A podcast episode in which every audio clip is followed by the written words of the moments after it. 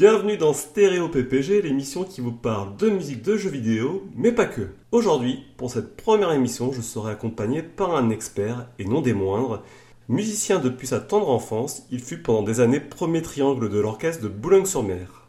Il s'agit bien sûr de PH. salut, salut Gab, comment ça va? Bien et toi PH Tranquille, euh, maintenant que tu m'as traité d'expert, euh, j'ai un peu la pression, mais ça va aller.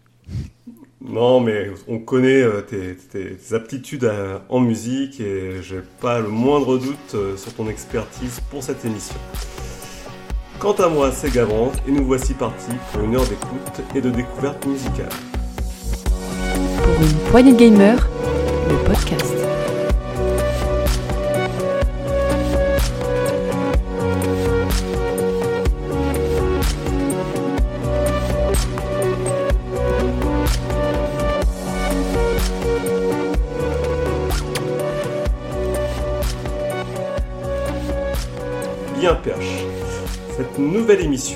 On l'a préparée ensemble. Hein. donc, euh, avant de commencer l'émission, on va un petit peu dire ce qu'on propose aux auditeurs. Euh, le concept, en gros, c'est de vous faire écouter des musiques que vous connaissez ou que vous ne connaissez peut-être pas et euh, d'évoquer ce qu'elles ont apporté aux jeux vidéo, mais aussi comment elles ont été créées et en quoi elles sont intéressantes et en quoi elles sont marquantes. Tu, vois autre chose à, dire sur le, sur le thème? Bah, sur le... J'étais juste en train de m'interroger, est-ce qu'on a dit que ça s'appelait Stéréo PPG Alors oui, oui, on l'a, je l'ai bien dit au début, c'est Stéréo PPG, donc c'est l'émission qui fait écho au rétro PPG, en quelque sorte, mais sur la musique. Euh, voilà, on va avoir un thème par émission. Donc euh, aujourd'hui le thème ça sera sur les introductions, puisque comme c'est la première émission, bah, autant faire une, émission sur les introductions. Toi tu voyais autre chose à dire sur le, concept ou pas non, bah, Ouais c'est ça, voilà, c'est parler de musique de jeu en fonction d'un thème, on va les développer un petit peu, et puis bon bah là comme tu as dit, oui, les introductions, donc c'est-à-dire en gros euh, ça peut être la musique vraiment de la, petite séquence vidéo qu'il y a parfois avant l'écran titre, ou alors éventuellement la musique du tout premier stage d'un jeu. Vous allez voir un petit peu au fil de notre sélection. L'idée surtout aussi, c'est que du coup, on s'est concerté avant pour euh, choisir chacun un certain nombre de titres à aborder, mais évidemment pour éviter d'aborder les mêmes, nous nous sommes concertés on va pouvoir un petit peu dérouler ça tout le long de l'émission. C'est ça. Et du coup, chacun va, développer les chansons ou les musiques qu'il a choisies dans le but d'en parler et dire aussi pourquoi on les aime c'est ce qui me semblait essentiel. Donc euh, aujourd'hui, donc euh, les introductions, les introductions parfois discrètes, souvent très caractérielles et même inspirées. La musique d'introduction est sûrement la plus importante d'un jeu, tout en étant la plus compliquée. Souvent, cette musique définira à elle seule l'ambiance même de ce jeu. Si vous sondez dans votre mémoire, vous vous rappellerez sûrement d'une ou plusieurs de ces musiques qui vous ont marqué. Longtemps vitrine des bornes d'arcade, ces musiques devaient être accrocheuses avant d'être en rapport avec le jeu qu'elles illustraient. Ces musiques ont fort heureusement progressé pour nous proposer des introductions dignes des plus gros blockbusters d'Hollywood. Donc ce que je vous propose c'est déjà d'écouter un premier extrait que je vais vous proposer de deviner, puis on vous dira après de quel morceau il s'agit et on débattra autour.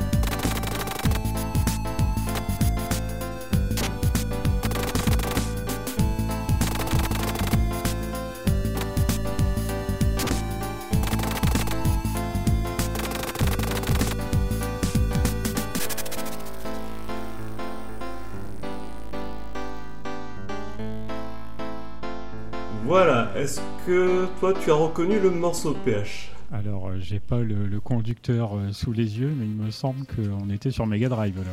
Oui, c'est ça, c'est Street of Rage, euh, son Mega Drive qui, a été comp- donc, qui est sorti en 1991 et qui avait été composé par Yuzo Koshiro. Célèbre Yuzo Koshiro. Oui, bah très célèbre. Alors là, on n'a pas commencé par de l'original. Euh, c'est quand même quelqu'un qui a une certaine stature dans, dans le monde du jeu vidéo et de la musique, euh, puisque ben, il a forgé vraiment sa réputation avec euh, la Mega Drive et Street of Rage.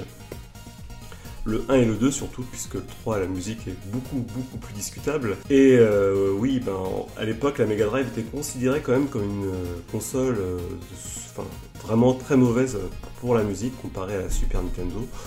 Et de par son processeur audio, et il s'avère que là, en, écoutant Street of Rage, on se rend compte qu'en fait, le processeur audio, il peut faire euh, il a beau être mauvais. ben, quand on a un très bon compositeur, on arrive à faire de très très bonnes choses. Euh, notamment, bah, là on entend dans ce morceau qu'il y a tout un travail sur les percussions et les basses qui n'était pas vraiment euh, la spécificité de la Mega Drive en, soi, qui imprègne vraiment les morceaux, une rythmique euh, très marquée. Et ce que ce qu'on remarque aussi, c'est que tout ça c'est fait en MIDI. Donc euh, c'était également le cas de la Super Nintendo, mais euh, là c'est des MIDI beaucoup plus compressés sur Mega Drive. Et bah, malgré ça, on a une qualité audio qui est remarquable, je trouve, et, un thème qui, bah, tous les thèmes d'ailleurs de toutes les musiques qui développent dans Street of Rage sont remarquables. Rentrent dans la tête et on les garde bien en tête un, un bon moment. Bah là, que ça, le, le truc, c'est que voilà, déjà Yuzo Koshiro était effectivement assurément un grand compositeur, il n'y a pas de souci avec ça, mais c'est aussi du coup un, excellent développeur, puisque il a pu retravailler justement l'aspect sonore de Mega Drive et avec l'utilisation de, de samples, ce qui lui a permis de créer ce son tout à fait euh, unique sur la console et qui semble sortir euh, de, de la console même, je veux dire, dans le sens où euh, la, console produit quelque chose qu'on n'imagine pas qu'elle soit capable de produire, c'est ce qui est assez fou.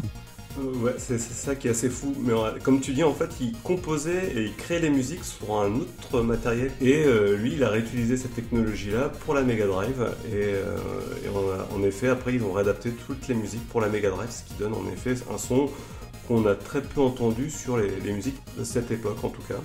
Oui, et puis bon, voilà, enfin, comme tu dis, c'est certes pas un choix forcément très original, mais néanmoins euh, inévitable. Enfin, déjà, pour la musique tout court, euh, aborder Yuzo Koshiro et Streets of Rage en particulier, euh, ça tient presque de l'évidence. Et là, vu le thème, c'est forcément marquant. Enfin, c'est quelque chose qui frappe tous, qui a frappé clairement tous ceux qui ont joué à Streets of Rage, que ce soit le 1, 2, 3 ou même le 4 d'ailleurs plus récemment, qui est quand même assez qualitatif musicalement aussi. euh, c'est Ouais, clairement quelque est chose qui a frappé les joueurs. hein. C'est que la bande son, elle envoie. Le 3, euh, d'accord, elle est, elle peut être discutable, mais elle est marquante néanmoins. Donc euh, c'est quelque chose qui frappe les esprits. On va dire expérimental, la 3. hein. Très expérimental. C'est d'ailleurs euh, un sujet controverse. Mais c'est ce qui a été voulu, donc en même temps. Et ce que je disais en, en- en titre d'introduction, c'est que généralement, les beats all sont des jeux d'arcade. Attention. Pardon, c'est plutôt des jeux d'arcade, et on, on sort de cette filiation d'arcade où justement on a des morceaux qui ont rien à voir avec le jeu vidéo. Là, on pose une- un beau morceau d'introduction, travaillé, avec des couleurs, avec euh, ça, presque ça raconte quelque chose. C'est des choses qu'on voyait très rarement sur les bornes d'arcade de l'époque. Et euh, c'est aussi ça qui est intéressant, je trouve, avec Street of Rage, c'est que là, on a vraiment quelqu'un de créatif et euh, qui se démarque vraiment de ce qui se faisait à son époque. Là, c'est moins, voilà, c'est clairement euh, au niveau du jeu console, oui, ça, ça dénote vraiment. Bien sûr que sur micro, euh, les qualités sonores étaient, je pense, quand même en avance et on proposait déjà des choses plus complexes à la même époque. Mais c'est sûr pour Streets of Rage, cette musique met tout de suite une ambiance. Elle installe une ambiance vraiment dans le titre et c'est ce qui permet aussi de bien rentrer dans, dans le trip du truc. Alors bon, là, on, en- on parle que de l'aspect positif de ce morceau-là, mais il faut savoir que Yuzo Koshiro a la quand même fâcheuse tendance à piocher un peu ses, ses thèmes dans la musique contemporaine hein, de son Ah, époque. ok, oui, d'accord, je vois où tu veux en venir. Parce que je me disais, c'est quoi le problème avec la musique de Streets of Rage Mais je comprends mieux. Euh, Tu comprends peut-être mieux, ouais. Donc essentiellement Street of Rage 2, mais dans cette intro, on peut reconnaître dès les premières notes en fait le, le thème musical de d'Enigma Sadness, euh, qui, avait fait, qui était un tube qui est sorti en 89, hein, donc deux ans plus tôt que Street of Rage. Et euh, si on écoute Sadness et Street of Rage les, unes à côté, euh, l'une après l'autre, on voit tout de suite que ben, c'est un copier-coller de la ligne de batterie, de la ligne de basse et de la nappe de synthé au début. Bon après le thème évolue différemment, mais voilà, et c'était pas la seule fois que Yuzo Koshiro a, a vraiment pompé quelque chose qui existait pour en faire autre chose. Il a pas, c'est vrai, il a jamais caché le fait de s'être inspiré de ce qui se faisait euh, dans les boîtes euh, de l'époque, euh, de s'en être clairement inspiré pour trouver ce type de son pour le jeu. Mais c'est vrai que là, ça frappe plus parce que on commence là vraiment à se demander où se trouve la limite entre l'inspiration et le plagiat. C'est un petit peu ça le problème. Bah, on en viendra, on y viendra après parce qu'on a un autre morceau qu'on a choisi qui lui est un plagiat. Et euh, là, non, on n'est pas dans le plagiat parce que, comme je dis, en fait, effectivement, il y a un petit bout où c'est du copier-coller. Il développe euh, après autrement. Alors, normalement, on dit qu'à partir de 5-6 notes d'affilée, euh, j'ai plus les, termes juridiques exacts, mais on peut considérer que c'est un plagiat. Mais à l'époque, les, producteurs étaient beaucoup moins tatillons, les, boîtes attaquaient beaucoup moins pour ça. Euh, on verra qu'après, effectivement, on, a quelque chose qui est plus qu'inspiré. C'est là où on est vraiment dans le morceau quasiment complet est un copier-coller. Je crois savoir de quoi tu parles. On verra. Eh ben, c'est le morceau qui suit, figure-toi. Je vous, propose de je vous propose de l'écouter de suite.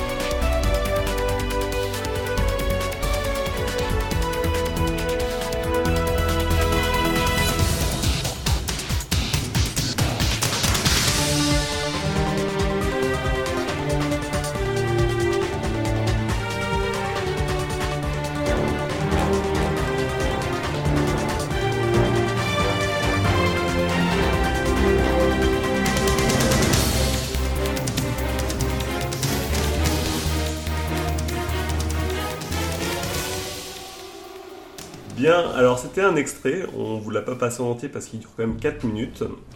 Euh, il s'agit évidemment de Metal Gear Solid 2, donc le thème euh, qui est à un menu de démarrage, euh, qui, accompagne après tout, Metal Gear Solid 2. Alors ouais, en fait c'est le, le, thème principal. Donc exactement, il sert, c'est la musique qu'on entend donc, du coup dans la vidéo d'introduction qui apparaît même avant l'écran titre. Hein. c'est vraiment donc là pour le coup la toute toute première musique qu'on entend du jeu. Et donc tu parlais un peu en introduction, hein, je me souviens notamment de l'aspect blockbuster de certaines musiques. Bon voilà, on est complètement dans le, dans le, dans le truc. Donc MGS2 Sons of Liberty, quand même pour rappel, au cas où, euh, jeu d'infiltration 2001 euh, PlayStation 2. Et donc un des points à noter déjà sur cette piste, c'est qu'elle... Je vais, je vais juste dire, parce qu'on ne l'a pas précisé, mais c'est composé par Harry Gregson Williams, qui est notamment connu pour les films qu'il a fait avec Michael Bay. Ouais, compositeur britannique euh, à qui on doit alors, euh, quelques autres exemples. Euh, il a par exemple fait Chicken Run, Shrek ou encore Spy Game, j'ai noté. Tout à fait, donc quelqu'un très connu qui est de la même génération que Hans Zimmer, qui fait un peu partie de la même école. Et il faut savoir qu'il n'était pas, on, le met souvent que lui en avant hein, sur cette bande originale, mais il n'était pas tout seul pour cette bande originale. C'est très important de signaler. Parce qu'il était accompagné d'un nom encore moins connu, qui est Steve Jablonski.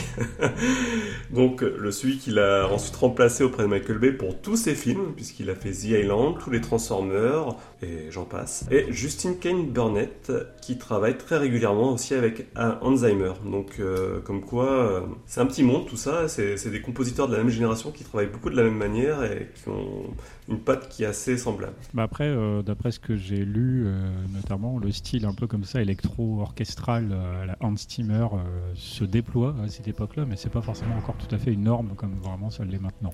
Ah, après, on pourrait, on pourrait développer un petit peu hein, de comment leur façon de, travailler, mais on va, en tout cas, là, il y a quand même aussi une autre personne qui est pas nommée, dans, pareil, dans, la production de ce thème, c'est Tapi qui est, euh, qui est un pseudonyme. parce que, ah, pardon, bah, vas-y, je vais te laisser. Donc j'allais citer ces personnes, ne t'en fais pas.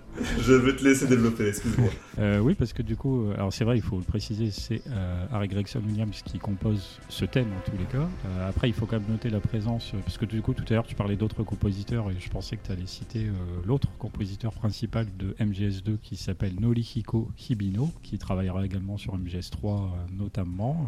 Euh, c'est lui qui apporte un peu toute la touche euh, jazzy du jeu, donc c'est quand même assez important. mais oui, là, du coup, la piste qu'on dont on a écouté un extrait qui était donc, elle reprend le thème composé par Tapi Iwase pour Metal Gear Solid premier du nom. Et donc, on parlait avec Streets of Rage de un petit peu d'inspiration un peu limite, mais là, on va apprendre un petit peu plus tard qu'on est tout à fait dans le plagiat puisque le thème du coup va disparaître progressivement au fil des épisodes. Il s'avère que c'est manifestement une reprise d'un morceau classique euh, du compositeur russe Gorgi Zviridov, pour la piste Winter Road. Donc euh, quand on écoute un petit peu ce thème, on se rend compte que la mélodie est assez proche. C'est pas tout à fait exact, mais elle est quand même très proche. Et donc du coup, pour des raisons de droit, eh ben, au fur et à mesure, ils vont l'écarter et on l'entend plus du tout dans les Metal Gear les plus récents. Alors pour, pour quand même que les auditeurs puissent euh, prendre le temps de la réécouter et pouvoir voir le, le lien qu'on peut faire entre ces deux musiques, hein, puisque là il y a vraiment un plagiat qui a été avéré, puisque c'est Kojima lui-même hein, qui l'a avoué. Donc c'est The Winter Road de Gregory Zviridov. Georgi Zviridov, hein, je l'ai dit juste avant, tu m'écoutes pas. Je sais, je sais, je le répète vraiment pour que les auditeurs n'aient pas besoin de revenir euh, en arrière et réécouter. Voilà. Alors le euh, truc euh, qui marque avec ce, thème, c'est l'arrangement puissant et militaire qui est vraiment assez frappant sur la manière dont Harry Gregson Williams l'a fait passer un peu à un stade supérieur, tout comme MGS2 d'une certaine manière euh, passe une vitesse supplémentaire par rapport à MGS1, par rapport à l'envergure du titre, parce que du coup MGS1 ça a été un vrai carton, et donc MGS2 a été extrêmement attendu, comme euh, peu de jeux à l'époque, et comme même encore finalement un peu rarement maintenant. Hein. C'est un jeu qui a vraiment, euh, j'entendais souvent dans les plus gros salons, dès que notamment le 3 d'époque, euh, les gens, dès qu'ils voyaient le trailer de MGS2, voilà, c'était d'un seul coup le salon était en pause. Les gens regardaient la vidéo parce que c'était le jeu très très très attendu. Et donc là, on était vraiment passé dans une autre sphère un peu avec cette, cette, ce réarrangement proposé du coup euh, très, très blockbuster américain et donc très international, ce qui va très bien aussi avec évidemment la caractéristique militaire du jeu. Et de toute façon, il se passe aux États-Unis et tout. Euh. Euh, je me souviens effectivement qu'à l'époque, quand il y avait, c'était la, scène d'introduction du tanker, avec, euh, on voyait les, cales se faire inonder, là, cette fameuse scène mm. cinématique dont tu parles c'est vrai que c'était impressionnant d'avoir ce, cette musique-là et avec tout ce qui se passe à l'écran, c'est du jamais vu pour les jeux de cette époque. au niveau vidéoludique, voilà, c'était quand même quelque chose d'assez frais, d'assez relativement nouveau. Maintenant, ça peut paraître assez banal par rapport à tout ce qui peut être proposé, mais clairement, on est, euh, je oserais-je dire, un peu comme le jeu, comme son créateur, peut-être aussi un peu en avance sur son temps, sur tout un tas de choses. Je l'ai refait il n'y a pas si longtemps que ça, ça n'a pas si mal vieilli, hein. honnêtement. Euh, et puis les musiques qui sont aussi pour beaucoup, puisque comme tu dis, on a quelque chose de complètement orchestré, ce qui sort complètement de. Bah, qui reste dans, dans la norme de ce qui est fait. Euh. Oui, et puis voilà, autant MGS1 avait une bande-son un petit peu métallique, encore assez froide, euh, qui était plutôt en accord hein, avec le, contenu du jeu, mais là, c'est vrai que dans MGS2, on passe euh, vraiment sur quelque chose d'autre, avec du coup cette hybridation entre l'aspect euh, orchestral très très puissant et en même temps, comme je te dis, le côté beaucoup plus soft, beaucoup plus en légèreté du jazz, avec notamment le saxophone et tout. ça fonctionne vraiment bien et c'est de la BO, oui, qui s'écoute de manière générale très très bien en dehors du jeu, et donc ce thème notamment. Euh, juste pour finir sur leur mode de fonctionnement, hein, euh, à Rick Gregson Williams, et du coup à toute cette série de compositeurs, ce qu'ils utilisent comme méthode, c'est ce qu'on appelle le mur du son. En fait, c'est qu'on fait venir progressivement des instruments de façon à prendre tout l'espace sonore et donner cette impression de comment dire, on est submergé par la musique et et qu'elle elle prend vraiment tout l'espace sonore de la pièce euh, de par euh, les instruments qui s'accumulent les uns après les autres. Maintenant, je vous propose d'écouter un, classique. Euh, on va revenir un petit peu en arrière, euh, historiquement. Et euh, voilà, je vous dirai après l'écoute de quel morceau il s'agit.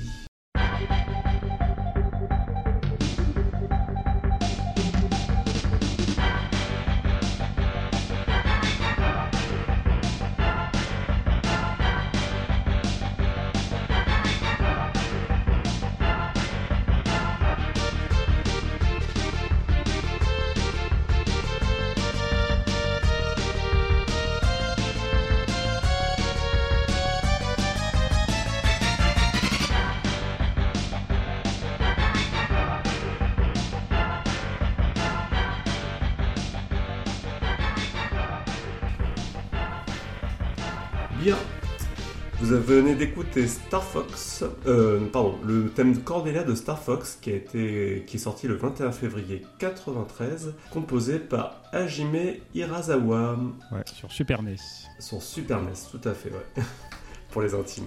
Donc, euh, Hajime Hirasawa, c'est un compositeur de Nintendo historique. Voilà. Euh, du coup, je sais pas parce que moi j'ai lu que visiblement il n'est pas resté bien longtemps dans l'entreprise. Il y aurait ah eu oui, après, après Star Fox, effectivement, il, a quitté l'entreprise. Mm. Mais c'est quelqu'un qui était là, euh, en tout cas à l'époque quand Star Fox est sorti.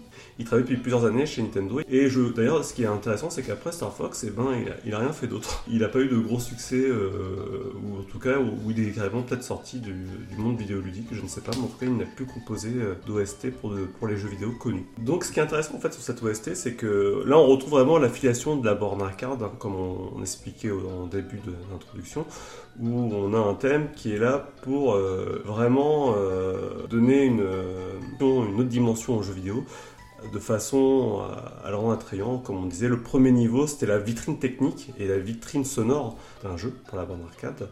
Donc il était très important que la musique soit reste en tête et soit, soit, sympa, puisque ce sera le niveau qui sera le plus diffusé et donc le plus vu. Donc il faut absolument que cette musique accroche et fonctionne. Et c'est du coup, Star Fox est resté dans cette filiation-là, puisqu'on se rend compte qu'au fil des niveaux, après la musique est beaucoup, beaucoup plus discrète, même s'il y a des thèmes très sympas, hein, euh, avec des, belles lignes harmoniques. Là, on a quand même quelque chose, euh, presque, c'est la fanfare. Hein. On, a un thème très très symphonique comme premier thème pour, euh, au final, un petit vaisseau qui se balade sur une planète où il se passe très très peu de choses dans ce premier niveau. En plus, à part des immeubles qui s'écroulent et quelques petits véhicules ennemis ça reste très très très léger. Bah, ça reste le premier stage, donc faut pas non plus que ce soit trop difficile. Il est un peu là pour qu'on se mette, que, le joueur se mette dans le bain, et du coup la musique elle reflète un peu ça aussi. C'est que l'idée c'est vraiment de mettre euh, le joueur dans le bain par les oreilles également avec un truc bien entraînant et tout. Et qui, comme tu l'as dit, voilà, dans les rétro PPG, on en parle souvent quand à la fin on diffuse une petite euh, musique du jeu en guise de conclusion. On a tendance à mettre souvent la première musique du jeu parce qu'effectivement c'est celle que, que, les gens connaissent le plus. C'est un petit peu basique comme ça. Mais là, du coup, pour Star Wing, c'est carrément le cas. C'est que c'est vraiment un thème qui est devenu emblématique en partie parce que c'est la première musique du jeu et que c'est le premier niveau et que c'est là où on, se prend vraiment la 3D euh, dans la face, quelque chose de très quand même assez rare à l'époque. Euh, en termes techniques. Et donc la musique, elle a vraiment bien marqué pour ça. Alors que paradoxalement, euh, un petit peu comme on avait mentionné euh, avec R-Type et sa toute première musique également, paradoxalement, la musique, elle n'est pas forcément, elle est même pas en, adéquation avec euh, ce qui se passe dans le niveau. Elle reflète pas du tout l'ambiance ou quoi. Elle, est, elle est juste cool entre guillemets juste pour que tu prennes du plaisir elle, fait purement elle fait pas du tout illustratif pour le coup voilà bah tu dis mieux que moi tu vois mais c'est demander, Oui, bah, j'essaie d'écrire justement l'ambiance du premier niveau pour montrer le décalage qu'il y a. C'est... bon, après. c'est pas un niveau qui en soi a une identité très forte. En dehors d'être le premier niveau, c'est pas un niveau exceptionnel. Alors, c'est peut-être le niveau le plus coloré. Pareil. Euh, Il est assez coloré, hmm. Je pense qu'il a quand même une image euh, qui reste bien en tête. Hein. Moi, j'ai ce niveau-là, bah, en plus, c'est comme c'est le premier, c'est celui que tu... par lequel tu passes forcément. Pense à Star Fox, tout de suite, c'est ce niveau-là que je, je vois. Ouais, en plus, c'est vrai, comme tu dis, voilà, celui-là, on y passe obligatoirement, alors qu'après, comme il y a un système de route, il y a certains niveaux qu'on ne voit pas forcément, qu'on voit pas forcément, pardon. Donc certaines musiques qu'on n'entend pas forcément non plus. Donc de la même manière que, que Street of Rage, hein, on est sur du midi, hein, il n'y a rien de, c'est pas de l'enregistrer. Hein.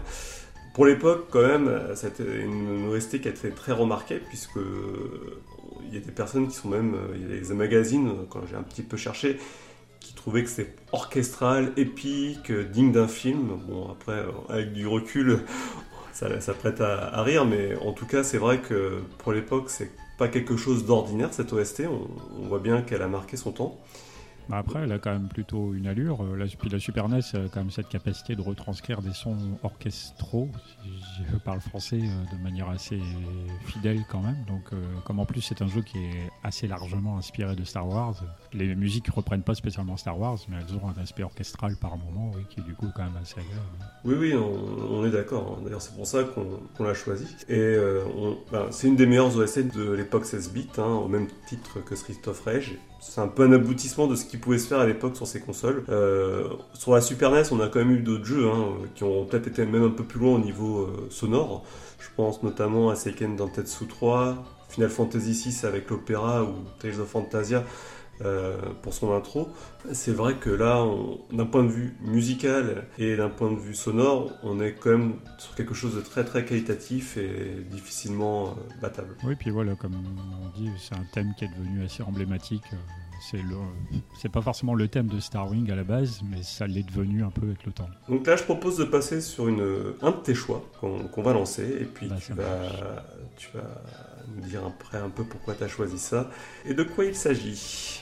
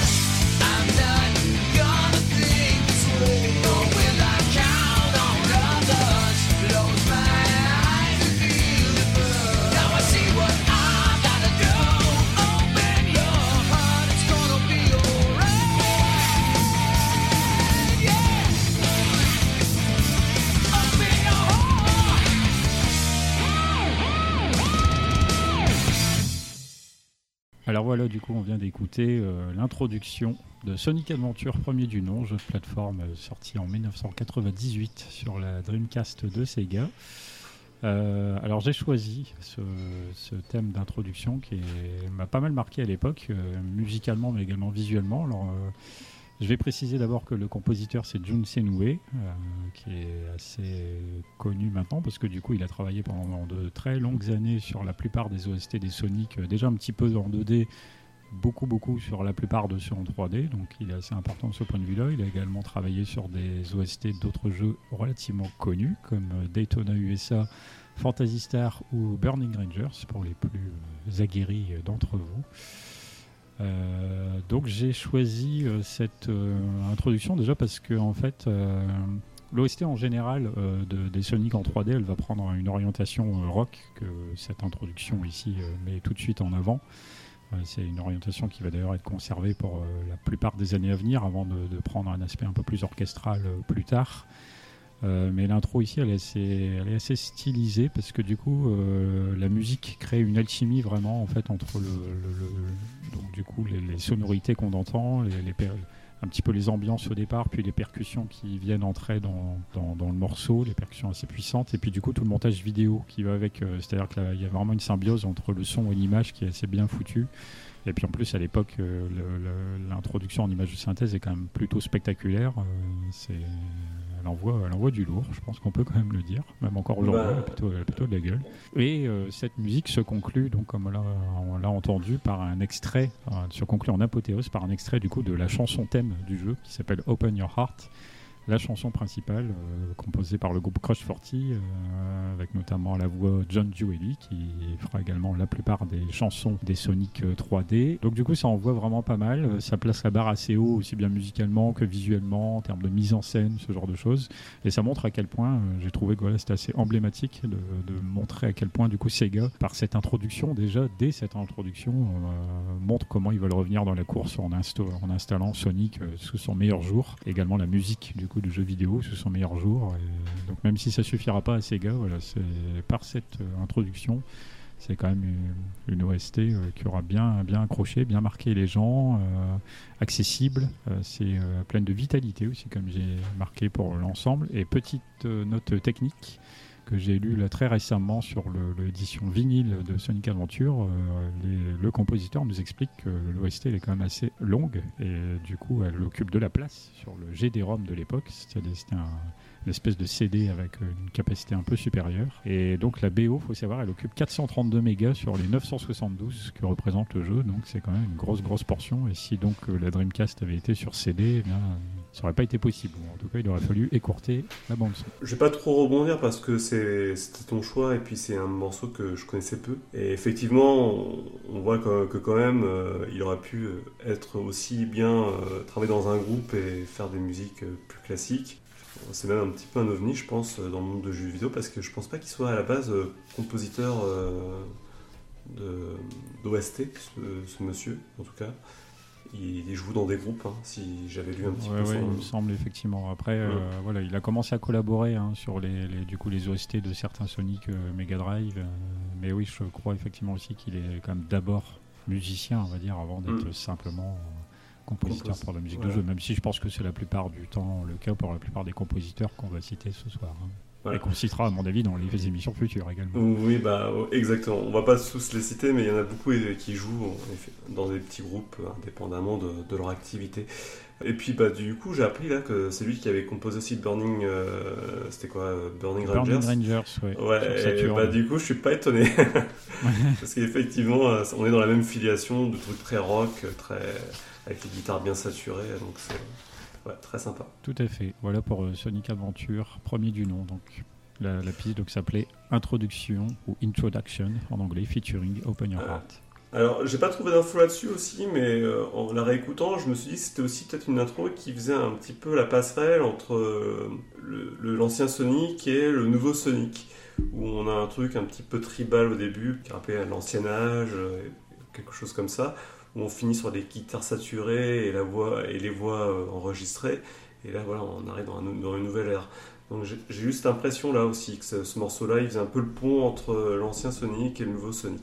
Après, là, c'est ma vision de, de la musique. Bah après, ouais, euh, faut dire que euh, autant Sonic 1 et 2 sur Mega Drive euh, étaient plutôt euh, orientés pop rock. hein. ils étaient composés par, euh, il me semble, un groupe de pop rock euh, de toute façon à l'époque. Donc ils ont quand même une atmosphère plus mélodieuse, un petit peu plus soft dans l'ensemble. Mais déjà à partir de Sonic 3, euh, la, la bande son elle se durcit un petit peu sur Sonic 3, sur Sonic Knuckles et sur Sonic 3D Blast également. Or, justement, Senue, je sais qu'il participait clairement déjà.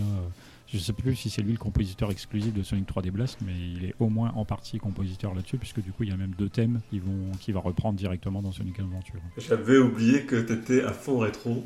Non, Je te fais confiance. Même c'est pas que ça, mais j'aime assez Sonic, j'ai grandi avec. Il y a eu des hauts et des bas après sur la 3D, mais sur la 2D, euh, il y a plutôt que du haut, donc euh, voilà.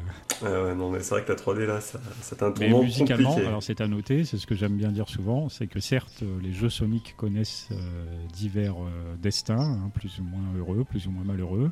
Les qualités, la qualité, c'est n'est pas toujours au rendez-vous en tant que jeu vidéo, mais en tant que musique, globalement, même pour des Sonic moyens, voire mauvais, la bande-son en général, c'est, est tiré euh, largement avec les honneurs.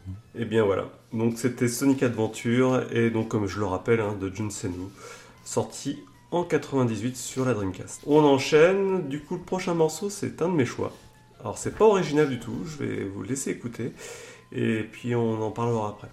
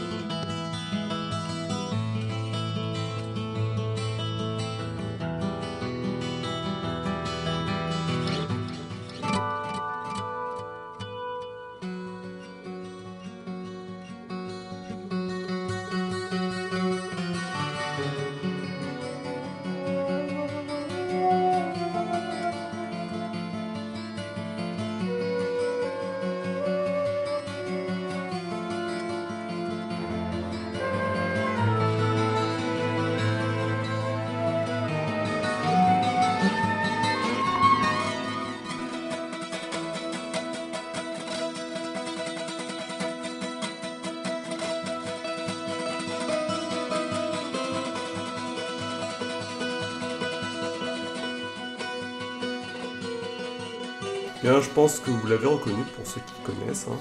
Il s'agit du fameux thème de Diablo, Tristram, composé par Matt Wellman. Alors bon, je sais que Matt Wellman, même lui, dit que tout le monde lui réclame ce morceau à chaque fois qu'il est interrogé quelque part, et c'est vraiment le morceau emblématique de Diablo.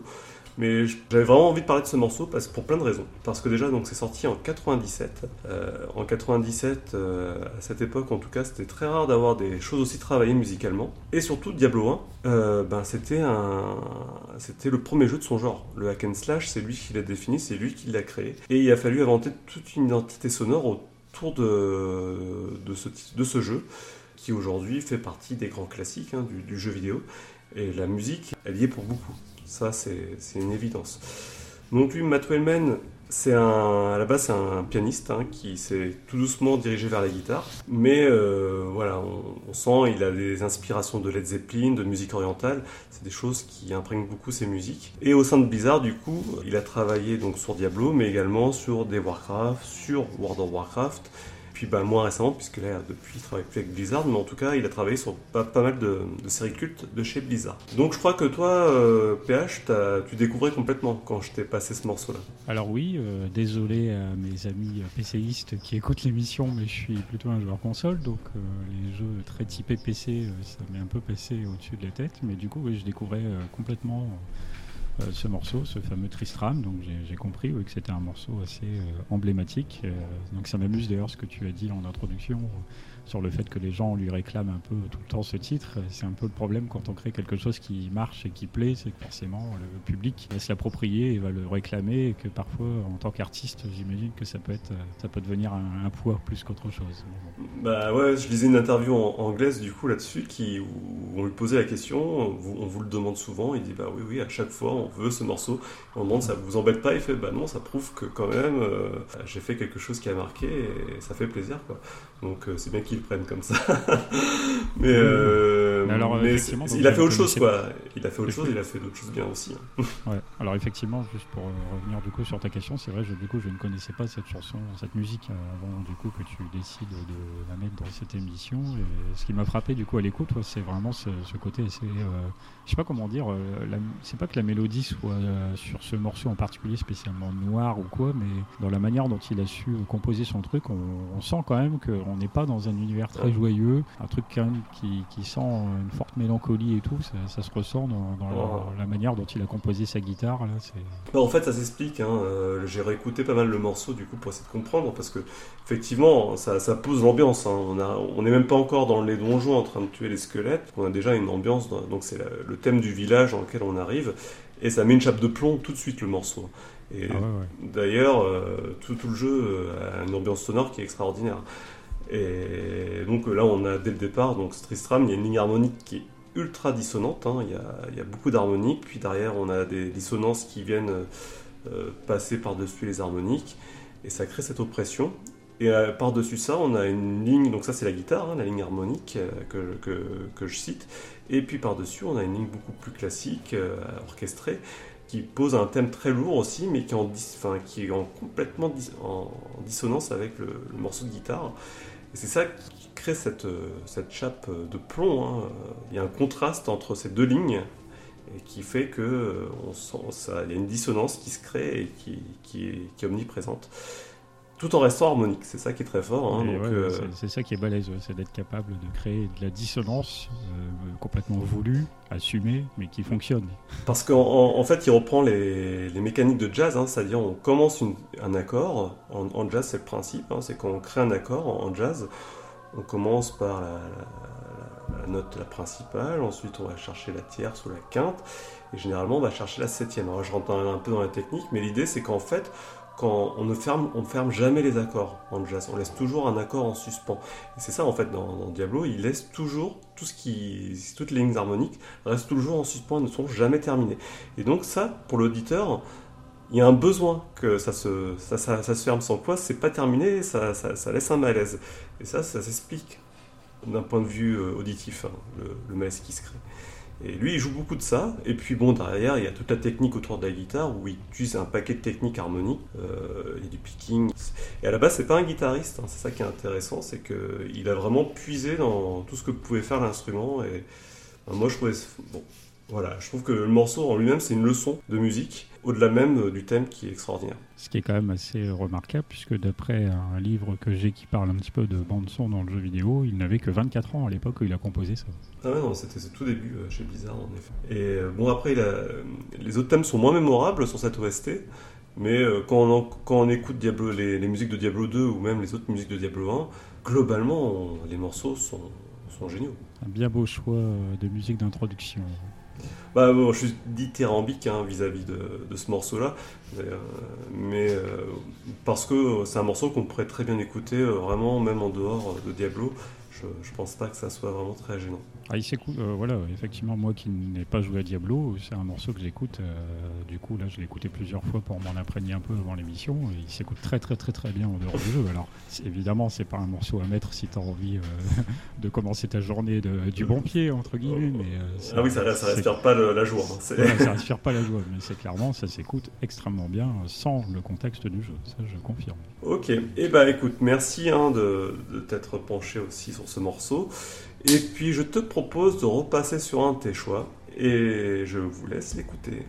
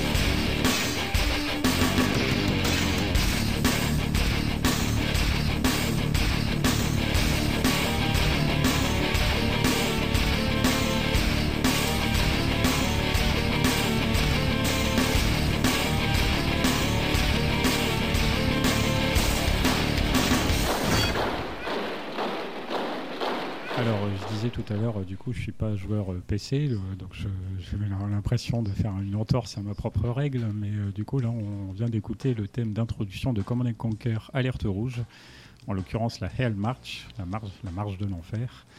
Donc là, on a affaire à un jeu de stratégie sorti en 96 sur PC du coup. Alors après, moi je dis, euh, j'étais pas spécialement PCiste parce que c'est un jeu que j'ai découvert sur la PlayStation première du nom. Donc euh, un an ou peut-être deux même après la sortie PC. Alors je, je vais te couper parce que là tu m'as dit la même chose pour Diablo, mais il est sorti sur PlayStation 1, pareil, un ou deux ans plus tard. D'accord, ok. Bah, c'est vrai que la PS1 a tellement marché que du coup tout est sorti dessus. Euh, Voilà, et bah, euh, petite, euh, petite euh, anecdote quand même pour Diablo 1, c'est qu'il fallait 10 blocs mémoire sur les cartes mémoire de l'époque. Ah, Pour ceux mal, qui ça. ne connaissent pas, on avait, sur une carte mémoire, on n'avait que 12 blocs. Donc ça 15, veut dire que- 15 blocs. 15 ah, Ah, l'impression que c'était 15, 12. je te confirme. Donc je voilà, me du souviens coup- parce que nous, avec, euh, enfin, c'est plutôt mes frères. euh, là, on fait une petite parenthèse, mais mes frères jouaient notamment à des jeux de management euh, en, en foot, et souvent, ça occupait toute la carte mémoire, donc les 15 blocs directs. Super pratique. Ouais. Sachant qu'une carte mémoire, ça devait être bien 200 balles à l'époque. allez. 200 francs, Ah, j'entends pas 200 euros, bien sûr. Bref, la, la- la joie des cartes mémoire aujourd'hui, on sait plus ce que c'est, et remarque, tant mieux. Ou du moins, euh, pas ce type de carte mémoire. Évidemment, aujourd'hui, avec des cartes SD à 1 giga, 2 giga, et, et même plus. hein, Ah, sur bah. Switch, j'ai vu, ça peut aller jusqu'à 16, même 128. hein, ils font pas des cartes Oui, de 128 Go sur Switch, même Ah, 256. hein, donc, euh, Maintenant, la place, euh, c'est plus le problème. Euh, bref, tout ça pour dire euh, la marche de l'enfer, donc de Command and Conquer Alerte Rouge. Alors, euh, une OST signée Frank Klepaki. Euh, lui, il a travaillé pour le studio Westwood pendant une dizaine d'années, de 91 à 2002. Donc, il est responsable de tous les Command and Conquer qui sont sortis durant cette période, mais également, notamment, par exemple, de Dune 2, qui est assez réputé également dans le monde du RTS. Euh, alors là, on a affaire à un, rock, un métal industriel qui est complètement, en- qui est assez original par rapport au, un peu au type de jeu, mais qui est quand même assez en accord avec son, ambiance et son atmosphère finalement, puisqu'on est là vraiment dans l'aspect euh, guerre, l'aspect usine, la construction, donc le côté vraiment euh, froid et métallique. Euh, justement aussi de l'industrie qui va bien avec ce, style musical. C'était déjà assez marquant la manière dont il avait composé le, OST précédent sur le tout premier Command Conquer, qui était déjà en partie rock, mais pas que, qui avait aussi des influences un petit peu techno, dance, qui là par contre tente plutôt à disparaître. On a encore un petit peu d'éléments électro, mais moins. Et donc là, ce thème vraiment euh, assez, assez marquant. Alors c'est pareil aussi. Euh, bon, l'introduction en elle-même, euh, visuellement, elle n'est pas forcément folle folle. C'est aussi pour mettre, pour mettre le, scénario en avant. Et puis ce morceau-là, il a quand même suivi la saga après. Hein, C'est Alerte Rouge 2 et Alerte Rouge 3 on gardé ce morceau-là comme introduction. Voilà, effectivement. Alors la manière de, Tristram, du coup, de Diablo, c'est clairement un thème qui a marqué les joueurs. Et donc, euh, c'est effectivement la Elle March, elle est revenue comme le thème de tous les alertes rouges qui suivent. Alors elle va être un petit peu euh, modifiée au fil des épisodes, le 2 et le 3. Mais c'est vraiment un thème qui est devenu emblématique du coup de cette euh, saga alternative à Command Conquer. Et alors un truc qu'on peut noter qui est assez amusant, c'est que cette piste commence par une petite citation en allemand qui s'avère être Die Waffen legt an, alors, je vais pas vérifier là, mais est-ce qu'on peut traduire en gros par euh, soldat en avant Alors, comme ça? du, coup, je, vais te contredire. Parce que de ce que j'ai vu, c'est des, gens qui auraient écouté et réécouté qui entendraient ça. Mais ça, ça, laisse encore à, débattre. A priori, il n'y a pas eu de confirmation. Euh. Voilà, ça, ça, prête encore un petit peu à débat parce que du coup, on n'a pas vraiment la réponse officielle. Manifestement, c'est ça. Mais euh, le truc, c'est que le compositeur lui-même n'a pas de réponse à donner, puisqu'en fait, à l'époque, il a été pioché dans des banques sonores de champs militaires. Et donc, lui, quand il a entendu ça, il s'est dit que c'était super bien, que ça collait avec son, sa musique et tout. C'est ce qu'il voulait comme ambiance. Mais en fait, lui-même ne sait pas vraiment ce qui est dit. Donc, c'est probablement, c'est quand même très probablement, maintenant, avec tout Planète qui a pu un peu se pencher sur le problème, c'est quand même très probablement euh, cette phrase en allemand, mais effectivement, il y a eu des doutes et on aura quand même toujours des doutes sur l'exactitude du truc, puisque le compositeur lui-même n'a pas la réponse officielle à donner cette petite question assez amusante. Mais euh, donc il y a ça et autre petite chose que j'ai notée aussi du coup, c'est que récemment, en l'occurrence en 2021 du coup, donc cette année, ils disent bêtement, euh, Command Conquer a fêté ses 25 ans et donc le jeu est ressorti sur PC dans une version remasterisée et du coup pour l'occasion, eh bien avec un groupe euh, de reprises qui s'appelle les Tiberian Sons, les fils du Tiberium. Eh bien, Frank Lepaki et euh, les membres de ce groupe ont retravaillé une bonne partie des morceaux de Command Conquer et de Alerte Rouge. Et la marche, évidemment, euh, y est passée, donc elle doit à son, sa petite version euh, modernisée, on va dire, dans le cadre de ce remaster. Ça rappelle un peu les Black Mage avec Nobuo Uematsu qui refaisait tous les, certains thèmes de Final Fantasy et façon rock. Euh, c'est euh, ouais, ouais, c'est un petit peu ça dans l'esprit. Euh, là, les Tiberian Sons, à la base, c'est vraiment un groupe indépendant hein, complètement de Frank Lepaki, du compositeur. Et visiblement, un jour, ils, hein. ont, ils, lui ont envoyé des, des, maquettes en disant on est en train de reprendre tes morceaux, est-ce que tu peux nous dire ce que tu en penses et tout. Et bon, il y a une espèce d'entente qui s'est créée à partir de là. Je crois que les Black Mage, c'est la même chose. Hein, c'est que à la base, c'est des gens avec qui jouaient Nobuo Uematsu, et puis ils ont dit tiens, un jour, on va essayer de reprendre tes chansons, et puis c'est parti. Oui, bah, Nobuo Uematsu, dont on va reparler, euh, je pense, de temps en temps dans cette émission. Là, on l'a pas encore fait, mais ça ne sera tarder. C'est compliqué de, euh, l'éviter, lui. qui aime particulièrement le rock, donc forcément. Euh. C'est vrai que là, on n'est pas encore passé par la case Uematsu, mais c'est compliqué de passer à côté. D'ailleurs, on fait un effort pour ne pas trop le passer dessus, puisque c'est un peu enfin, le compositeur cité en premier lieu pour la musique de jeux vidéo, généralement. Oui, oui, souvent. Il est très très très réputé. Il est souvent comparé du coup à John Williams par rapport au cinéma, même si paradoxalement ils ne font pas du tout le même style de musique. Mais, Et ils ne travaillent pas du tout de la même manière. Je suis bien de ton avis. C'est comme ça. Donc en tout cas voilà, ça c'était un de mes choix. Et, euh, comme on a conquis Alerte Rouge, la Elle March qui, qui, pète tout simplement, ça, ça claque. voilà. Mmh, exactement. Bon, pour la suite, je vais vous proposer d'écouter un morceau qui tiré directement du jeu, avec les bruitages du jeu. Il euh, y a une raison à cela et euh, on en, on en parle juste après.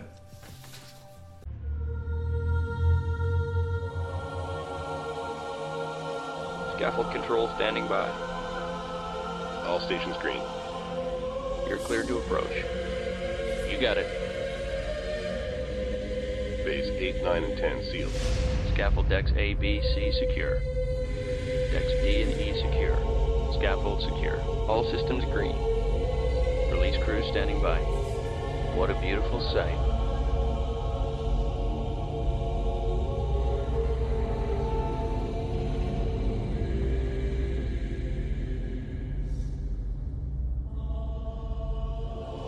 This is Fleet Command. Reporting Mothership relaunch status. Command online. Resourcing online. Construction online. Cryogenic subsections A through J online. K through S online. Scaffold control, stand by for alignment.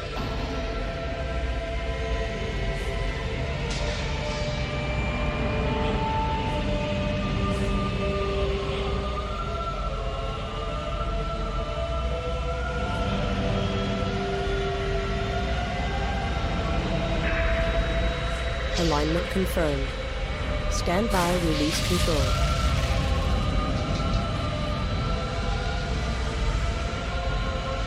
All caliper banks released.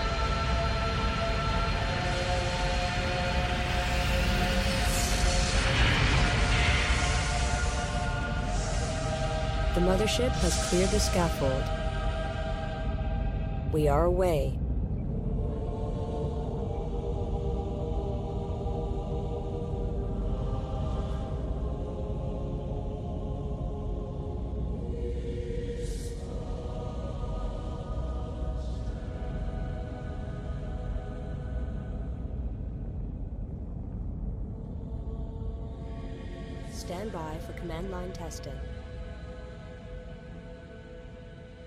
Bien, donc il s'agissait de l'introduction de Homeworld.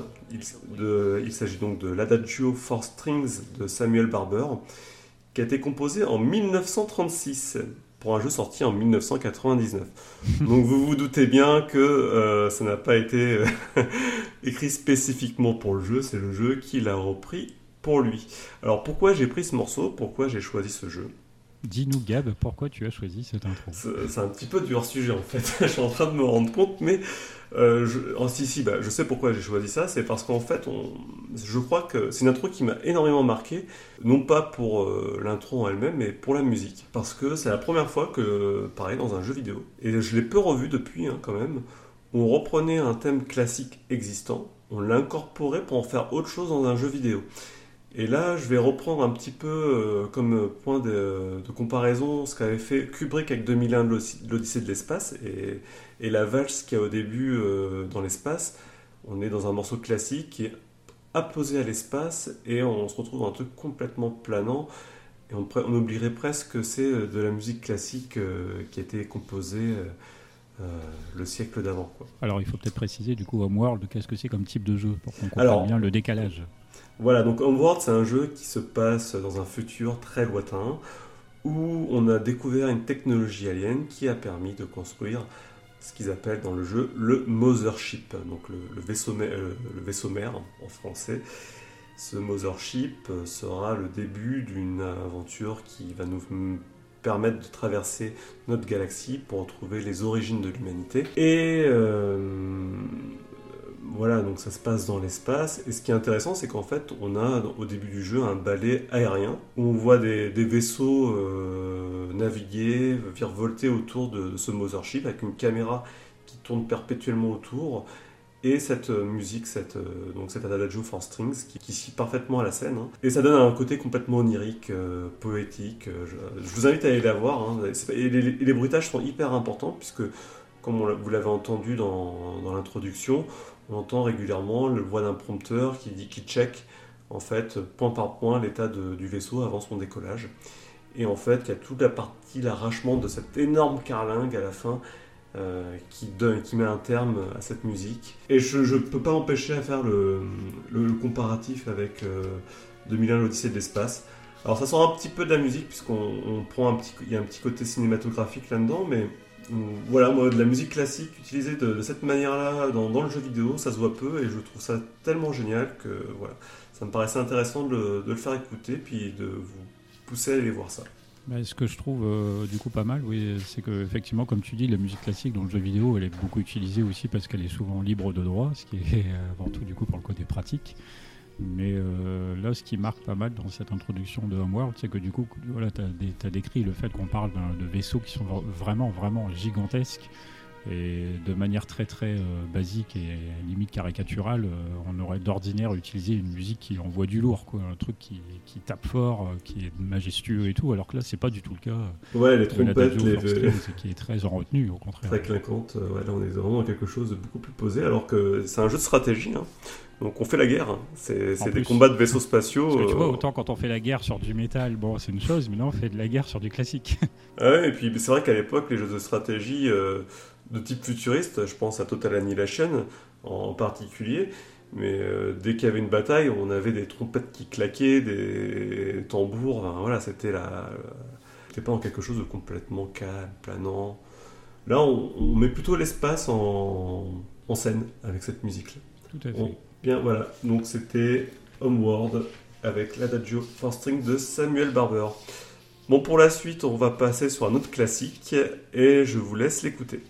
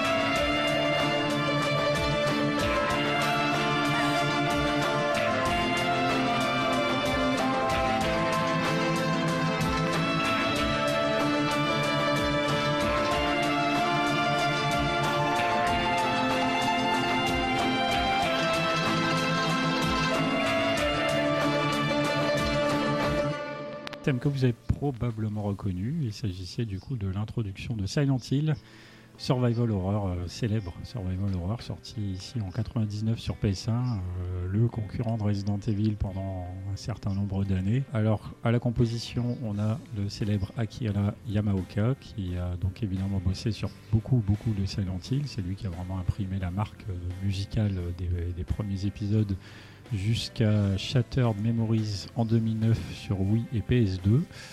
Euh, on lui doit également à Akira Yamaoka euh, notamment Sparkster, Snatcher euh, ou plus récemment Shadows of the Damned ou encore Lollipop Chainsaw Killer is Dead, donc les jeux du studio de Suda Goichi tout simplement. Alors un truc qui marque ici dans cette musique, eh c'est son d'ordinaire, Akira Yamaoka, il a composé des, BO pour Silent Hill 1 Silent Hill 2 particulièrement, euh, qui ne correspondent pas en fait euh, concrètement à cette musique d'introduction, qui est assez en décalage par rapport au reste, puisque normalement l'impact que les musiques qu'il a créées ont sur l'atmosphère des jeux est quand même très très très important. Il a vraiment travaillé dans, l'expérimentation euh, sonore, une réflexion sur la manière d'utiliser le- les, bruits pour déranger, pour vraiment pour déranger le joueur. et ça fonctionne plutôt très bien d'ailleurs. hein. C'est aussi pour ça qu'on est assez stressé normalement quand on joue à Silent. Il faut jouer avec un son assez fort pour être bien dedans, même si qu'on soit friand ou pas friand de ce type de jeu. Et du coup, donc il a été euh, d'ailleurs tellement euh, remarqué pour son travail qu'il va carrément passer producteur de la série lors de Silent Hill 3. La profondeur. Le dernier épisode de la série, on pourrait dire même. Euh,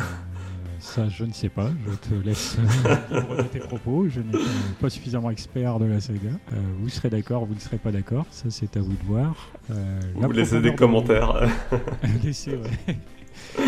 La profondeur de Silent Hill, bah, n'est pas seulement imprégnée par euh, la, question de la terreur, hein, elle se forme aussi euh, de, mélancolie, euh, d'errance, qui viennent s'ajouter à la, à la beauté assez morbide de l'univers du jeu. Et le thème d'ouverture, bah, il reflète ça. euh, c'est une des rares pistes assez euh, mélodieuses. mais paradoxalement aussi, on sent dans son. Un peu comme on disait tout à l'heure également avec euh, Diablo, encore une fois, j'y fais euh, quand même référence. Elle a ici, euh, alors c'est une, une mandoline, hein, je crois, qui est utilisée pour faire cette mélodie, mais à la fois, c'est bien que ce soit quelque chose de mélodieux, c'est pas pour autant super joyeux, même si c'est, ça reste probablement l'une des rares pistes qu'on peut écouter facilement en dehors du jeu. La, mandoline est complètement pareil en décalage avec le reste de la musique qui est beaucoup plus rock. hein, donc on- c'est vrai que c'est, c'est pareil, ça, ça crée ce malaise. hein. C'est pas involontaire, hein, je pense, la mandoline, qui elle Ouais. est, très, est très claire en fait, euh, comparativement au reste qui est très très euh, compressé. On- La piste, quand on l'écoute bien, euh, les sons sont pas clairs. Il faut vraiment tendre l'oreille pour euh, écouter la piste puisque euh, tout est compressé. Ben, Tout ce euh, qui a, ouais, c'est vrai que tout ce qui euh, effectivement, euh, autant la mandoline est assez euh, voilà, claire comme tu dis, mais c'est vrai que tout ce qui accompagne, euh, en fait, bénéficie d'une espèce de déco, de réverbération très très très très c'est crade. hein. Et du coup, ça crée, un- ça crée voilà, comme tu dis, un- une atmosphère un peu crade sur laquelle vient s'ajouter cette mélodie. Et Un petit peu, voilà, enfin, c'est une atmosphère, euh, ça crée une musique un peu floue, euh, exactement comme le brouillard de la ville. Tout à fait, on a, on a ce côté crade, ça, bah oui, ça, ça rajoute ce côté crade qu'à la ville, et à la musique, euh, on, on est dedans. Je tenais aussi à dire que par rapport à cette musique-là, je pense que c'est aussi la musique qui a servi de base de travail pour la, la BO de Silent Hill 2, qui s'est voulu quand même beaucoup plus mélodieuse que celle de Silent Hill 1, où il y a beaucoup plus de pistes mélodieuses, il faut quand même voir que euh, généralement c'est celle de Silent Hill 2 qui est citée comme, euh, comme référence, puisqu'elle est classée, je crois, parmi les plus grandes euh, OST du jeu vidéo à ce jour. Bah Après, c'est vrai que Silent Hill 1, voilà, clairement, euh, c'est, euh, j'ai écouté euh, l'OST à part, il faut reconnaître, c'est, plus du sound design qu'autre chose, et c'est pas très très agréable de toute façon à écouter en dehors de cette piste d'introduction qui est assez sympa. Le reste, globalement, c'est vraiment fait pour accompagner le jeu, c'est pas fait pour être écouté à part, sauf si vous avez envie de devenir fou. J'avais écouté une interview de Akira Yoka- Yakaoma à l'époque quand Silent Hill 2 était encore en développement. Yamaoka, on peut se tromper dans l'ordre des syllabes. Voilà, pardon, oui, qui, à l'époque était encore euh, en cours de. Quand Silent Hill 2 était encore en, cours de développement, donc ça date, hein, c'était, je me souviens, c'était à l'époque où on présentait la PlayStation 2 euh, qui n'était pas encore commercialisée. Et il expliquait que pour l'OST, ils avaient fait appel à des, techniques, des nouvelles techniques, parce que justement sur Silent Hill 1, ils n'avaient pas osé faire de, musique en ayant peur de que le mal-être soit pas assez présent. Et le, gros travail de l'OST de Silent Hill 2, ça a justement été de mettre des mélodies tout en gardant l'aspect euh, crispant et qui génère du mal-être. Et ils sont vraiment basés sur cette musique euh, qu'on a entendue.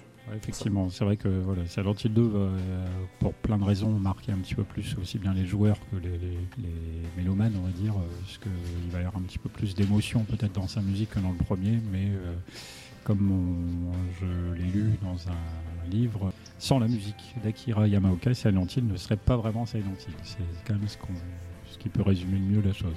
Ok.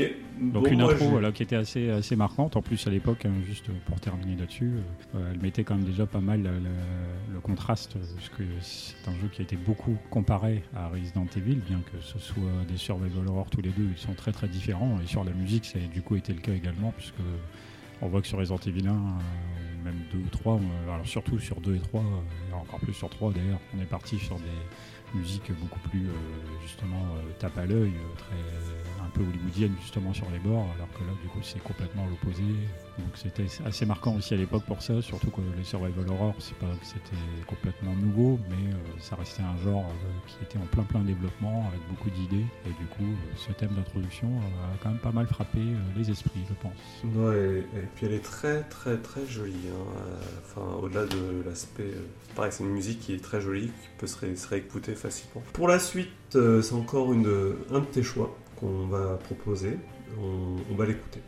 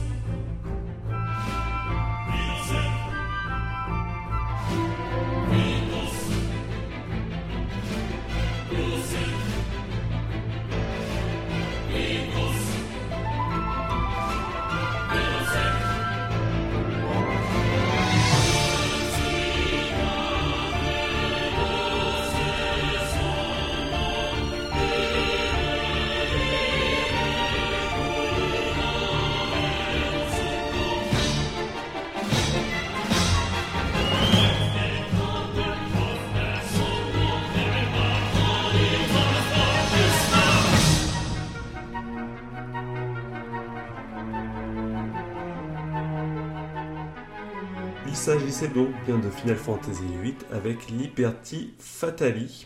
Ah, on passe directement à FF8. Je croyais qu'on allait parler de l'autre, mais ça marche. Ah, mais non, l'autre, c'est une arrivée de dernière minute, alors du coup, elle est pas encore dans, mon- dans ma, dans ma chronologie, mais je- on, va- on va, on va la mettre, on va la mettre, t'inquiète pas. Pardon aux auditeurs, hein, parce que du coup, euh, on a modifié un petit truc en dernière minute, et donc euh, j'avais pas mis les choses dans le même ordre.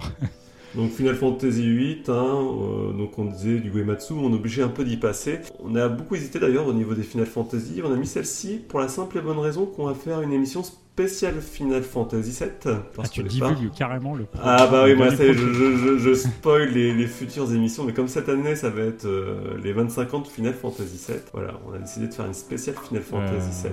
L'année prochaine, hein, c'est 2022. Faudra attendre encore un peu. Oui, l'année, euh, la, la- la saison 4 PPG. Bah, du coup, je me demande si ce sera pas la saison 5, puisque du coup, ce sera plutôt la fin de l'année, il me semble. Euh, eh ben on sera peut-être un peu en avance sur pas l'anniversaire.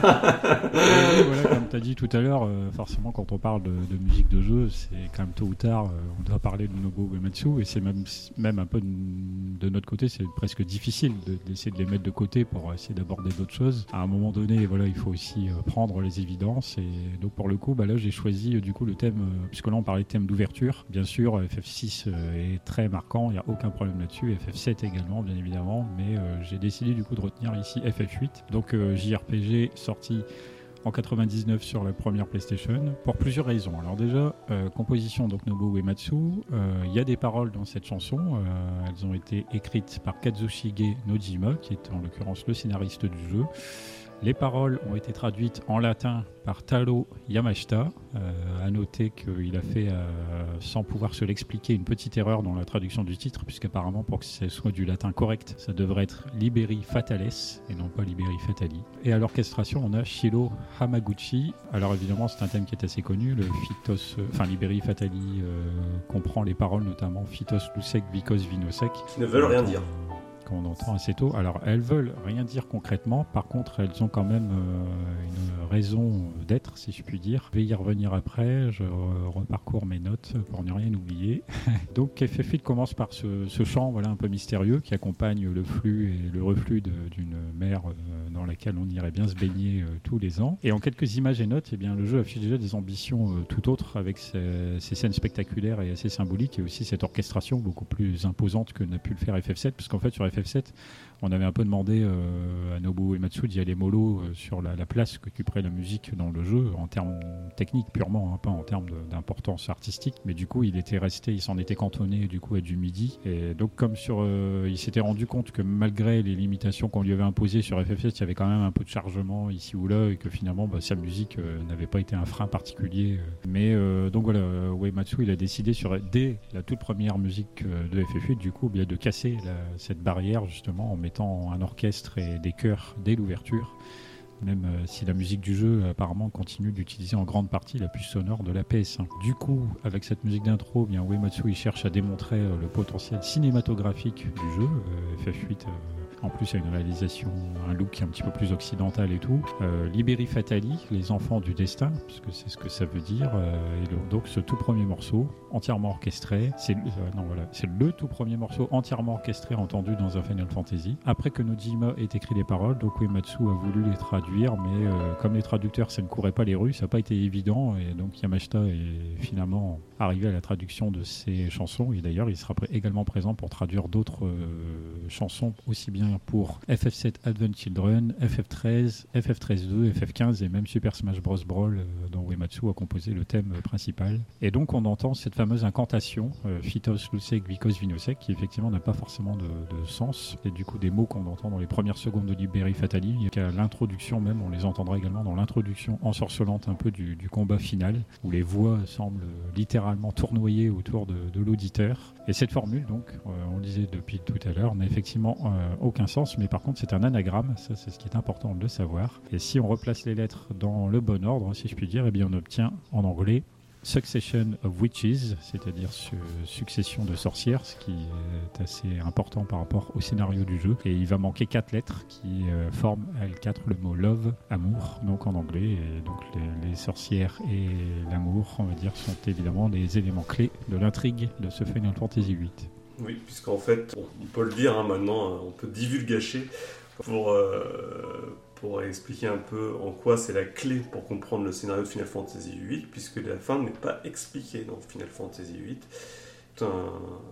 Un jeu de pistes pour comprendre ce qui se passe à la fin. Ouais, alors en réalité, FF8, voilà, c'est un jeu euh, qui a ses qualités, qui a ses défauts, mais le problème du scénario, c'est qu'il a beaucoup de trous. Donc euh, on les comble un peu comme on veut, selon les désirs de chacun, selon les théories de chacun. Il y a, il y a quand même des, des choses qui sont indiscutables, mais c'est vrai qu'après, il y a beaucoup de choses qui laissent un, un libre à l'interprétation. Voilà, peut, ça c'est la euh, belle manière de dire le scénario est incomplet.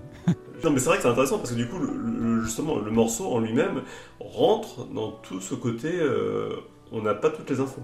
Donc, c'est une des pistes pour expliquer aussi les- le dénouement du- de l'histoire. Oui, oui, puisque c'est vrai qu'au final, euh, l'histoire, euh, évidemment, que la sorcière Edea, tout ça, c'est important au niveau de l'intrigue principale, mais que la relation Squall-Linoa, qui est d'ailleurs mise en avant dès le logo du titre, euh, est- reste malgré tout au cœur de, de l'histoire, et de toute façon, c'est aussi par leur amour qu'ils se retrouvent à la fin, hein, manifestement, tel qu'on voit la cinématique. Donc, euh, Donc, ne se retrouve pas en fonction du. Voilà, c'est là où Ça, la liberté d'interprétation. Alors, euh, je, je vais quand même en profiter parce que, au-delà de l'aspect euh, narratif de, de ce morceau et, et du latin qui était présent et des anagrammes cachés, il y a quand même, euh, pour la première fois dans un Final Fantasy, à ma connaissance, j'ai cherché, j'ai pas retrouvé euh, de, de on a un morceau sur lequel se construit l'intrigue. C'est-à-dire que ce morceau-là, Liberty Fatali, il va être euh, ensuite réutilisé et réorchestré de différentes manières, de façon à correspondre à, l'action et au moment. C'est aussi ce morceau qui, se, qui mute au fil du jeu, qui raconte autre chose. Et c'est ça qui est intéressant en fait dans la construction de ce qu'a fait Uematsu. Euh, c'est que là, il a essayé justement de réutiliser ce morceau pour essayer de raconter autre chose au fil, au fil du jeu. Et c'était une de ses premières, je pense, en tout cas en tant que Bah, compositeur. du coup, euh, là, c'est vrai que Liberi Fatali agit clairement comme le thème du jeu, hein, et donc euh, effectivement, il est réutilisé. Et puis même euh, pour ce qui est de la scène d'introduction, ça a été très cadré, ça a été très fait de manière cinématographique, puisque du coup, il y avait un, un storyboard, etc., pour que la, la musique et l'image soient vraiment en adéquation. Ça a été aussi un travail qui était encore assez euh, nouveau pour Uematsu euh, à cette époque-là. Et je peux donner deux, titres hein, qui sont également issus de la même mélodie donc, et des mêmes paroles. Donc c'est Phytos, Lusek Vikos Vinosek euh, qu'on entend à la fin du premier CD avec Edea. Et on a Succession of the Witch qui se situe pareil à la fin du deuxième, troisième CD. Donc voilà moi ce que j'avais noté sur Liberi Fatali. Et aussi, Euh. petite spécificité, c'est que, comme Uematsu a l'habitude, tout a été composité, composé, pardon, composité, c'est composé, composé avec un synthétiseur Roland SC88, qui est un gros classique de chez Roland pour les, ceux qui sont fans de MIDI. Mais du coup, voilà, donc euh, clairement, euh, juste pour terminer sur cette piste, voilà, une introduction qui a bien marqué euh, les joueurs hein, déjà, de, aussi par sa séquence d'introduction en image de synthèse qui est évidemment assez, assez classe, assez, euh, qui met pas mal dans, l'ambiance. La musique, du coup, qui est vraiment frappante par sa, sa puissance euh, et qui installe aussi, du coup, des éléments narratifs, comme on l'a dit. Puis en plus, donc, euh, voilà, on l'a précisé, le- ce thème et ses paroles sont toutes ou parties réutilisées. euh, un peu ici et là dans le jeu, et donc notamment jusqu'à la toute fin dans un, une des, une des, un des affrontements vraiment euh, finaux contre les, différents boss qu'il y a vraiment avant, la fin. Donc euh, ça fonctionne assez bien. Et voilà, c'était assez marquant. Je pense que du coup, FF8 méritait d'être mis en avant, euh, au moins sur l'aspect musical, parce qu'après, je veux dire, je sais que c'est un jeu euh, qui, avec le recul, euh, avec le temps qui passe, beaucoup de gens l'apprécient. Mais bon, voilà, c'est un, je pense, un FF qui a des qualités et des défauts, malgré tout. Mais globalement, c'est une OST qui est très qualitative, globalement. Il y a quand même Bah. peu de choses à jeter dans l'OST d'FF8. Et c'est- il n'y a pas que le thème d'ouverture qui est vraiment très bon, il y a quand même beaucoup de thèmes qui sont vraiment cool.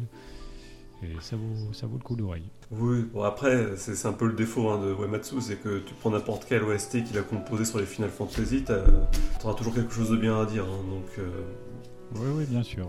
Mais, Et, mais je de toute que- façon, on s'y attardera parce que c'est la case inévitable, hein, Uematsu, donc on Non, racontera sûr, plus de choses sur une prochaine émission. quels que soient les thèmes, on aura d'autres occasions d'en reparler. Voilà. Bon, du coup, je propose qu'on passe sur ton dernier morceau, que l'invité surprise. L'invité surprise, tout à fait, ça marche.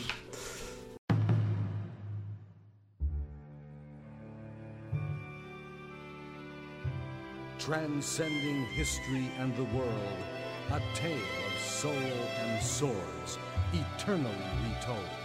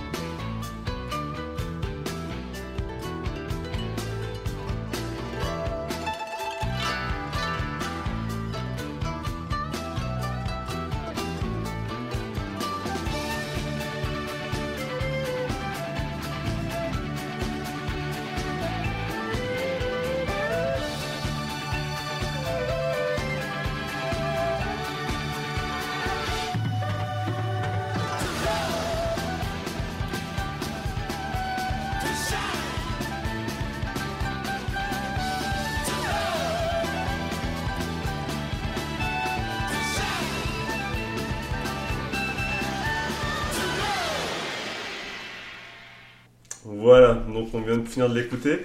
Donc euh, Ah, vas-y, euh, dis-nous ce que c'est ouais. que ce morceau. Eh bien, il s'agissait du coup de l'introduction du jeu Soul Edge, alias Soul Blade chez nous. La chanson s'appelle The Edge of Soul. C'est un jeu de combat paru en Europe en 97 sur PS1. Alors, il faut savoir que c'est d'abord sorti en arcade, peut-être déjà un an, voire deux auparavant. hein, donc, euh, ça a mis un petit peu de temps, mais la version PS1, euh, c'est ce qui est intéressant, c'est qu'elle a apporté beaucoup de choses. Alors, juste, je vais quand même préciser que à la composition, on a Benten Malou. Euh, c'est lui qui s'est occupé notamment des deux chansons qu'il y a dans le jeu. Donc, en l'occurrence, euh, The Edge of Soul, mais également Our Way Home, qui est la chanson du- des, des crédits, du générique de fin.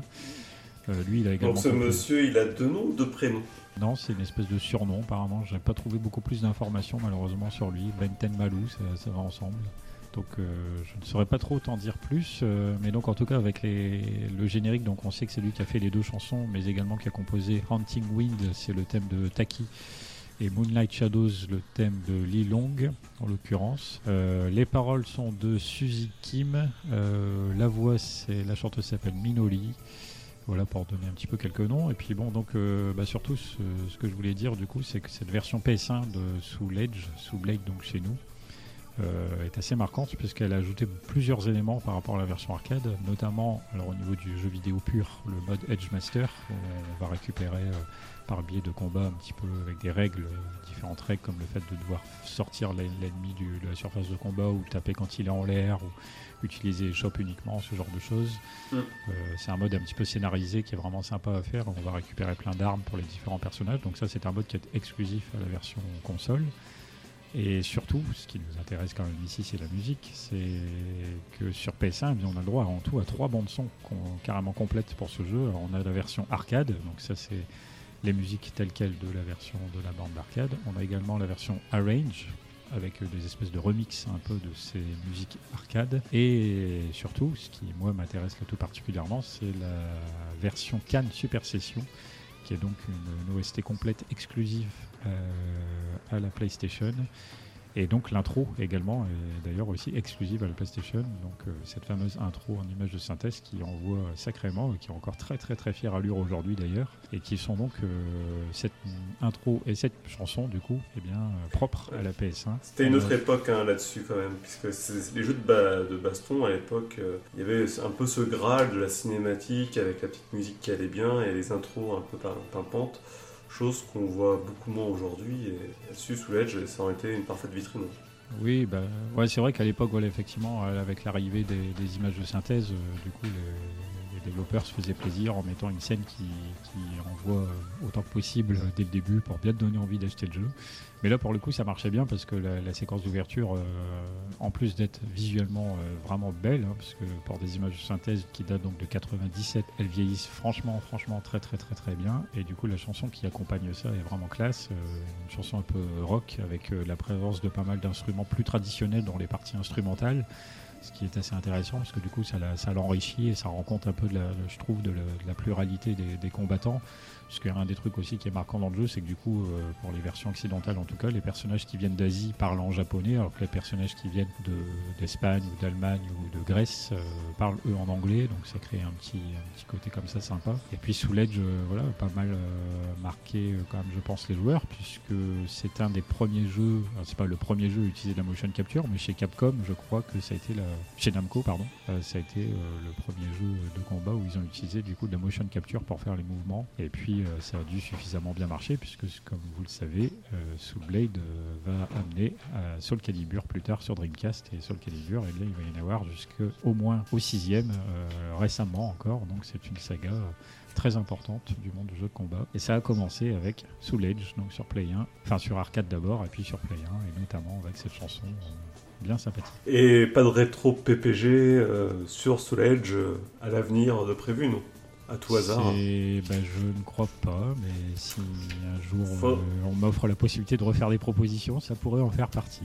Il faudra se mettre euh, ça un de ces quatre. Voilà, bon, on a fait le tour un peu de tous les morceaux qu'on voulait aborder. Il en reste un tout petit dernier pour la fin. Je devrais plutôt dire la dernière d'entre elles, mais euh, il s'agit tout simplement de The Last of Us. Alors je vous la fais pas écouter avant, puisque on va, on va terminer l'émission dessus. Euh, il s'agit d'une musique composée par Gustavo Santaolalla, pardon. C'est Qui dur à est- prononcer. Ouais, Santaolalla. Il y a quand même Voilà. 4 A dans son nom de famille. beaucoup trop de voyelles et de, et de consonnes qui côte à côte. Bon, c'est pas grave. Et ça a été composé pour le, le jeu qui est sorti en 2013. Euh, donc toi, pareil, tu l'avais jamais entendu, je crois, avant, euh, avant que je te Euh, propose bah, euh, je je ce l'avais peut-être entendu, mais sans y prêter attention, puisque je n'ai pas joué The Last of Us. euh, ça m'intéressait pas énormément. Après, j'ai quand même regardé les différentes cinématiques du jeu, donc peut-être que je, voilà, je, je l'ai peut-être entendu, mais sans y prêter attention. Oui, bah, du coup, The Last of Us se veut très cinématographique, hein, donc euh, l'OST a été quand même assez soignée. Et je trouve, ben, pareil, j'ai- choisi euh, du coup ce morceau-là et cette OST-là globalement parce qu'elle collait parfaitement à ce que le jeu veut véhiculer. Euh, Il beaucoup de, jeux se cassent un peu les pattes là-dessus, hein, sur les OST qui ne collent pas forcément à leur ambiance et à leur univers. Mais là, c'est d'une justesse incroyable. Pareil, euh, tout, est joué euh, sur le trémolo avec la petite guitare, euh, qui, avec la petite mélodie en mineur qui diffusée tout le long du jeu. Et cette intro là qui rentre tout de suite dans la tête, qui est incroyable. Bah, je la trouve incroyable. Et tout est joué à la guitare. Voilà, c'est juste une guitare sèche, et il n'y a qu'à se laisser bercer. Il n'y a pas grand chose à dire, hein, c'est aussi un, des ra- rares choix récents qu'on a fait. Parce que c'est vrai que sur les musiques récentes, ben, c'est un peu des Reddit, hein, il y a peu de nouveautés maintenant dans la musique. Euh, on pourrait aborder ce qu'abordent les nouveaux compositeurs sur les, OST récentes. Mais c'est vrai que ben, maintenant, les, les compositeurs se basent quand même beaucoup sur ce qu'on dépoussiérait les précédents compositeurs. Après, ce qui a beaucoup changé, forcément, c'est aussi la, la manière dont la, musique est présente dans le jeu vidéo en général.